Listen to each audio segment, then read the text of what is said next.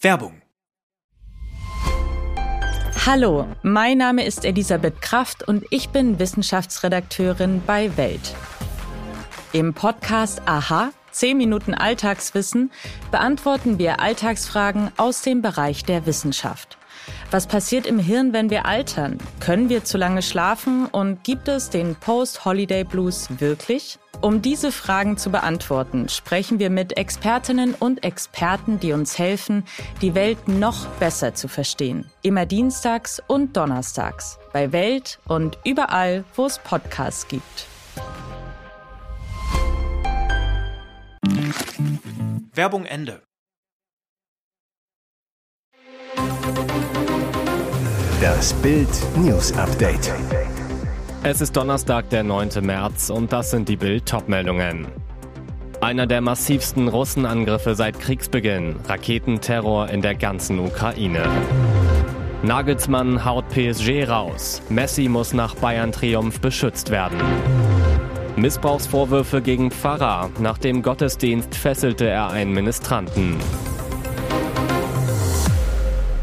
Es war ein barbarischer, massiver Angriff. Mit diesen Worten beschrieb der ukrainische Energieminister Hermann Halutschenko einen der brutalsten Russenangriffe seit Kriegsbeginn.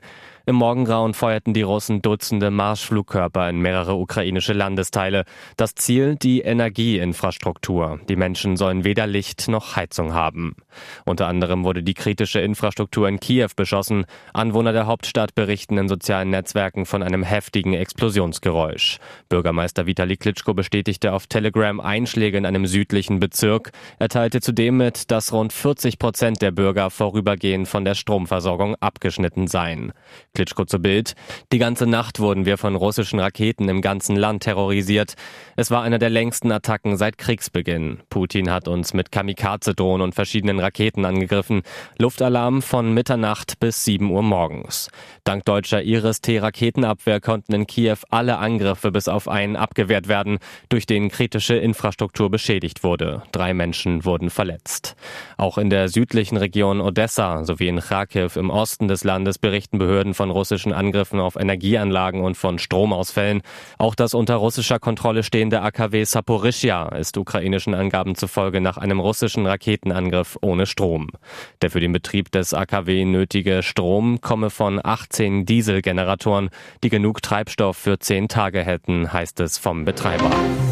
Der deutsche Gigant bezwingt den französischen. Bayern gewinnt nach dem Hinspiel auch das Rückspiel gegen PSG mit 2 zu 0, steht nach zwei Top-Duellen der Superstars im Viertelfinale der Champions League. Für Weltfußballer und Weltmeister Lionel Messi endet die Saison in der Königsklasse sang- und klanglos und mit einem kleinen Schreck. Nach dem Abpfiff stürmt ein Flitzer auf den Platz, versucht zu Messi zu kommen, Ordner reißen den Mann aber kurz vorher zu Boden. Das vorentscheidende Tor für Bayern macht wie im Hinspiel ein ehemaliger Paris-Profi Profi. 61. Minute, Müller klaut Verati am eigenen Strafraum den Ball, Goretzka übernimmt und sieht Choupo-Moting. Der schiebt ins leere Tor ein. 1 zu 0 für Bayern, Jubelexplosion auf dem Rasen und vor der Trainerbank. Julian Nagelsmann schreit sich die Freude vom Leib. Eine Menge Druck und die Angst vor einem frühen Ausfallen ab. 38. Minute, Sommer geht ohne Not ins Dribbling gegen Hakimi, verliert den Ball an Vitinha. Der schießt aus 13 Metern aufs leere Tor, aber die Licht kratzt die Kugel Kugel mit einer Wahnsinnsgrätsche von der Linie. Pikant, eigentlich hatten die Bayern Sommer für 8 Millionen Euro als neuer Ersatz aus Gladbach geholt, weil sie von ihm in solchen Situationen mehr Routine und Abgeklärtheit erwarteten als von Sven Ulreich. Joker Gnabry macht kurz vor Ende den Deckel drauf. 2 zu 0 89. Minute. Die hochgelobte PSG-Offensive um die Superstars Mbappé und Weltfußballer Messi beißt sich an Bayern zweimal die Zähne aus. Wenn die heilige Messe vorüber war, soll Pfarrer Peter W. statt zur Bibel zu Pornovideos mit jungen gefesselten Männern gegriffen haben. Weil er 2008 auch seinen Lieblingsministranten, damals 15, mit Fesseln missbraucht haben soll, wird dem Pfarrer jetzt vor dem Amtsgericht Pfaffenhofen der Prozess gemacht. 13 Jahre lang hatte der Geschädigte aus Scham geschwiegen. Ich hatte Schuldgefühle und Angst, sagte er im Prozess gegen den Pfarrer wegen sexuellen Missbrauchs von Schutzbefohlenen. Der Geistliche sei wie ein zweiter Vater für ihn gewesen, da er in der Schule gemobbt worden sei. Er habe ihn getauft, als Ministrant an seine Seite geholt und sei mit ihm zum Shoppen nach München gefahren. Peter W. leugnet die Vorwürfe, legte gegen einen Strafbefehl über vier Monate Haft Einspruch ein. Deshalb nun der Prozess. Schon 2016 gab es Missbrauchsvorwürfe gegen ihn. Ausgerechnet beim frohen Leichnamsgottesdienst wurde damals sein Rauswurf als Stadtpfarrer von Pfaffenhofen verkündet. Doch die Vorwürfe ließen sich damals nicht erhärten. Peter W. bekam eine neue Pfarrstelle in Elchingen bei Neu-Ulm, bis sich ein Ministrant beim Kirchenaustrittsgespräch einem anderen Geistlichen offenbarte und die Kripo bei einer Hausdurchsuchung die einschlägigen Videos mit Doktorspielen junger Männer fand. Ständig klagen die Krankenkassen über Finanznot, aber für ihre Chefs ist weiter genug Geld da.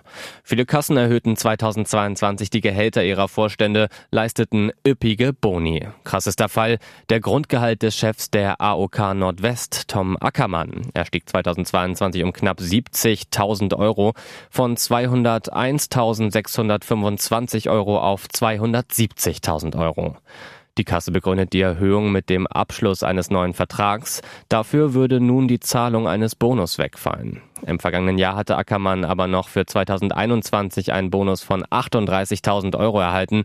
Dabei verlangt die AOK Nordwest mit 16,49 Prozent einen der höchsten Beitragssätze aller Kassen und hat den Zusatzbeitrag erst im Januar wieder erhöht. Weitere deftige Chefgehaltszusprünge. HEK von 206.000 auf 227.000, ein Plus von 21.800 Euro. AOK Plus von 244.500 Euro inklusive Bonus auf 259.600 Euro ist ein Plus von 15.000 Euro. BKK Firmus von 187.800 Euro auf 200.000 Euro. Das ist ein Plus von 12.000 Euro. Ihre luxuriösen Schlafgemächer spiegeln ihre Lebensträume. Die Megazauberer Siegfried und Roy schufen in ihrer Wahlheimat Las Vegas ihr eigenes Paradies.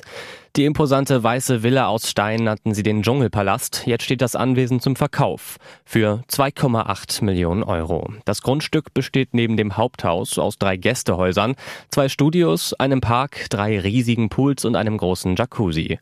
Zum Anwesen gehören auch zahlreiche Tiergehege. Neben Siegfried und Roy lebten hier auch ihre weißen Tiger und Löwen sowie andere exotische Tiere. Die Tiger hatten Zugang zu den Privaträumen der Weltstars, schwammen mit ihnen im Pool und schliefen sogar mit Roy in seinem Bett. Roy schwärmte zu Lebzeiten in Bild, der Dschungelpalast ist ein magischer Ort, an dem alle Wunder dieser Erde zu Hause sind. Ob ein neuer Käufer das Anwesen, den Dschungelpalast von Siegfried und Roy abreißen oder behalten wird, ist noch unklar. Und jetzt weitere wichtige Meldungen des Tages vom Bild Newsdesk. Umstrittenes Papier aus Kamerun. 18 oder 22 Jahre. Wie alt ist Yusufa Mokoko? Seit Jahren gibt es Gerüchte um das wahre Alter des BVB-Stars, offiziell 18. Ein nun erstmals veröffentlichtes Dokument befeuert die Diskussion erneut. Es handelt sich um die Kopie einer Geburtsurkunde, ausgestellt in Kamerun, auf den Namen Yusufa Mohamadu. Geburtsdatum des Kindes 19. Juli 2000. Die Zeitschrift Bunte war bei der Recherche zu Mokokos Lebenslauf auf das Dokument gestoßen.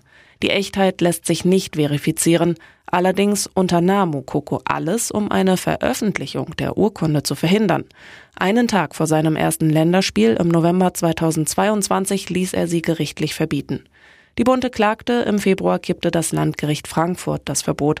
Nach Mokokos Niederlage vor Gericht zeigt die Zeitschrift nun erstmals das Dokument. Sollte es sich als echt erweisen, wäre Mokoko in Wahrheit vier Jahre und vier Monate älter, als er behauptet. Fakt ist, das Standesamt Hamburg-Harburg bestätigte, dass Mokokos Geburt 2016 in Deutschland nachbeurkundet wurde. Somit besitzt der Kicker offizielle Dokumente, die seinen Geburtstag auf den 20. November 2004 festlegen. Auf Grundlage welcher Unterlagen die Nachbeurkundung in Deutschland zustande kam, sagt das Standesamt allerdings nicht. Bildreporter trifft Robert Habeck. Kann ich Ihnen eine Frage zum Wohnhammer stellen? Nein. Millionen Mieter und Häuschenbesitzer sind seit Tagen in Angst. Sie fürchten einen Kostentsunami in den nächsten Jahren. Denn Wirtschaftsminister Robert Habeck, 53 Grüne, plant ab 2024 ein schrittweises Verbot von Öl- und Gasheizungen, die EU einen Sanierungszwang. Für viele Bürger unbezahlbar. Bild nimmt die Sorgen der Eigentümer und Mieter sehr ernst und fordert daher von Habeck eine Anti-Teuer-Garantie. Der Minister soll schriftlich versichern, dass die eigenen vier Wände der Bundesbürger bezahlbar bleiben und dass sich die Klimaauflagen jeder und jede leisten können muss. Gestern konfrontierte Bild Habeck mit dem Dokument auf der internationalen Handwerksmesse, doch der Minister verweigert die Unterschrift unter die Anti-Teuer-Garantie und ein Gespräch. Als der Bildreporter wissen will, ob er ihm eine Frage zum Wohnhammer stellen kann, antwortet Habeck nur Nein und wird danach von seinen Bodyguards weitergeschoben. Knallhart-Attacke auf Habecks Heizungspläne dagegen von Axel Gedaschko, 63, Immo-Verband GDW. Bevor nicht genau klar ist, wie auch Rentner und Geringverdiener die Kosten schultern können, darf kein Gesetz verabschiedet werden, so Gedaschko zu Bild. Die Ampelregierung riskiere sonst den gesellschaftlichen Zusammenhalt und überfordere das ganze Land. DSDS-Jurorin erneut großzügig. Megaspende von Katja Krasavice zum Frauentag. Dass die selbsternannte Boss-Bitch nicht mehr sparen muss, ist längst bekannt. Gerade spült Katja Krasavices neues Studioalbum Ein Herz für Bitches wieder ordentlich Schotter in die Kasse. Vier Stunden nach Verkaufsstart waren schon 8000 limitierte CD-Boxen verkauft. Neben ihrem Vermarktungstalent beweist die 26-Jährige allerdings auch immer wieder, was für ein großes Herz sie hat. Zum Internationalen Frauentag zog sie am Mittwoch ein paar Scheinchen aus dem knappen Outfit und spendete 10.000 Euro. Ich finde, man kann immer viel von Frauensupport reden, was natürlich auch extrem wichtig ist, aber am Ende zählen die Taten, erklärt Katja bei TikTok. Ich möchte da Geld investieren, wo Frauen dringend Hilfe benötigen. Die 10.000 Euro sollen dabei an den afghanischen Frauenverein e.V. gehen, eine humanitäre Hilfsorganisation, die sich für die Kinder und Frauen in Afghanistan einsetzt. Als Beweis für ihre Zahlung zeigte sie ihren Followern die Bestätigung der Online-Überweisung. Ich bin sehr dankbar, meine Reichweite dafür nutzen zu können, so die Influencerin. Zudem ruft sie ihre Millionen Fans auf, auch zu spenden, und sei es nur ein einziger Euro. Ihr könnt damit viel verändern.